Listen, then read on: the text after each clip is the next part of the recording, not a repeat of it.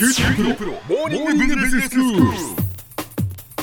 今日の講師は九州大学ビジネススクールで管理会計コストマネジメントがご専門の丸田沖弘先生ですよろしくお願いしよろますしくお願いします。先生今日はどういうお話でしょうか？えーとですね、前回ですねあの大学でのビジネス教育の場で、まあ、あのおもちゃのレゴブロックが大変活用されているというお話をさせていただきましたが、ええで今日はあビジネスに関するまあ学術的な研究の場でも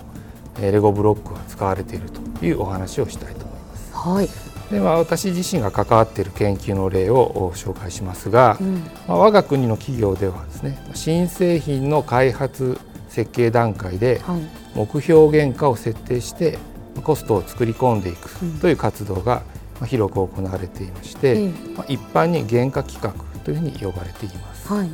で例えばその目標原価を変えたらうん。原価低減効果つまりまあ原価を引き下げようとする努力にまあどのような変化が生じるかといった課題をまあ研究したいという場合に、ええ。まあ、企業にその目標原価を変えてくださいというお願いすることは、まあ、企業側も迷惑でしょうし、まあ、倫理的にもまあ問題があると、まあ、そこでまあ研究者たちはですね学生たちに協力してもらって、まあ、大学の教室でまあ実験を行うとはい。でこの学生をまあ被験者とした実験研究のまあ一つのツールとしてレゴブロックが活用されているということになります。まあ、どのように活用しているかと言いますと、ええまあ、原価企画の研究の例では、まあ、レゴブロックで作ったトラックのモデルチェンジをしてもらうというまあ作業を設定したりします。はい。実験参加者の募集という形で、うん通常のアルバイト求人のような広告を貼り出して、まあ、理系文系男子女子といったさまざ、まな属性の学生を集めてきます。はい。で集まってきた学生たちを、まあ、お互いの作業を見ることができない囲いのついた机そういったものに座ってもらってで例えば、まあ、トラックの現行モデルがですね200万円となるように、うん。まあ、ブロックに材料費や労務費の、まあ、値段を設定しておいて、えでモデルチェンジにあたって満たす必要がある、まあ、仕様の変更だとえか、うん。品質水準といったものも指示しておきます。はい。でその上で、まあ、学生に与える目標原価の水準を、まあ、例えば180万円170万円160万円といった3種類ぐらい用意しておいて、えまあ、それを学生にランダムに与えるとはいいうことをいたします。ええで同じくあのコストを設定しておいて取り替え可能なブロックですねこうセットを渡して、うんええまたこうお同じだけの制限時間を設定して、うん。それぞれの学生にモデルチェンジの作業をしてもらうと。え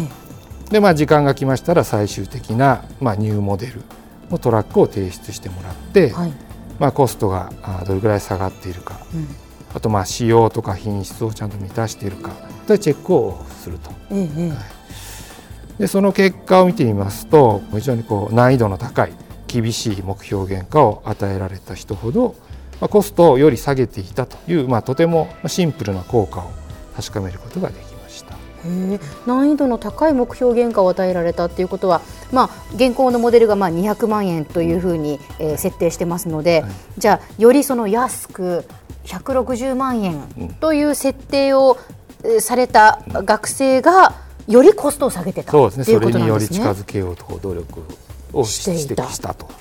しかしですね、えええーこの目標原価の難易度が高かった学生ほど、うんまあ、仕様とか品質を十分には満たせていなかったという問題も生じていました。そうなんですか。はい、つまりまあ原価を下げるためにですね、仕様とか品質をまあ犠牲にしてしまうというような行動が、まあ、その学生を使った実験であっても生じたということになるわけですね。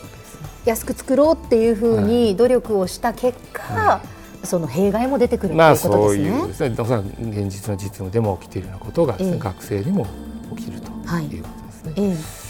え。でさらにまあ気になる傾向というのがありました。ええ。で実験の参加者の中には、まあ、経済学部の学生もですね含まれていましたので、うん。まあ、彼らは授業で会計学などを学んでおりまあ他の学生と比べればまあコストの知識を持っているとですので、まあ、コストの知識を持っている学生の方がそうでない他の学部の学生よりもまあ高いパフォーマンスを示すんではないかと、まあ、期待してたんですけども、うん。結果はあまあその逆になったと。あらそうなんですか。はい。まあ、実験結果を見てみますと目標原価の水準ですね、まあ、いろんな水準を与えましたけども、うん、経済学部の学生のコストの下がり具合はあまり良くなかったという結果になりました。どうしてですか、はいまあ、いろんな解釈が可能かと思いますが、え経済学部生はですねこう、まあ、コストの知識があったがためにですね、はい、まあ、その目標原価に到達するということを非常に優先して、うん、まあ、モデルチェンジを進めながら今コストがどの程度まで下がっているかというのをまあ気にしてですね、え見積もりながら作業して、まあ、目標に到達したらまあそこで満足してしまってですねそれ以上の努力をやめてしまったと。でこれに対してこのコストの知識を持っていない他の学部生の方がですね、まあ、コストのことはあまり気にしないで、大胆にモデルチェンジをですね、えー、続けて、まあ、結果として最終的には目標原価を超える大きなコストダウンが実現していたというようなことが起きていたんではないかと。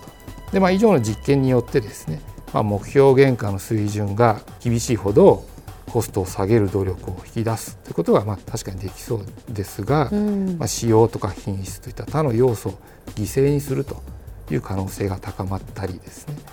またコストの知識を持っているということは、まあ、大胆なコストダウンにとってはむしろ足かせになってしまうという可能性があるのではないかというような知見が得られたと、まあ、こういった知見は実際のビジネス実務においても、まあ、示唆のあるものなんではないかというふうに考えております。はいでまあ、以上は一例ですけども、まあ、実験にレゴブロックを使うということになれば、まあ、世界中で同じブロックを購入できますので、うん、世界中で一斉に同じ実験をすることができて多くのデータが集めることができると。またブロックを使うことによって学生の満足度自体が高まるということがありまして、うん、まあ、教育効果とが研究成果を同時に得られると、まあ、一石二鳥というような状態がまあ期待できるととなります。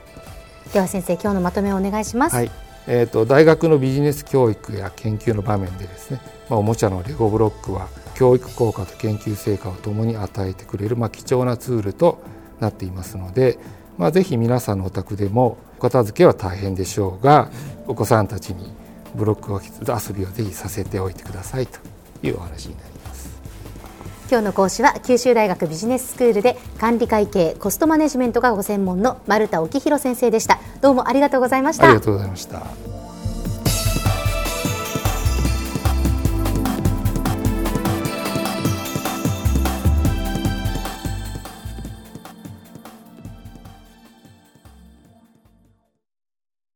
QT プロは通信ネットワーク、セキュリティ、クラウドなど QT ネットがお届けする ICT サービスです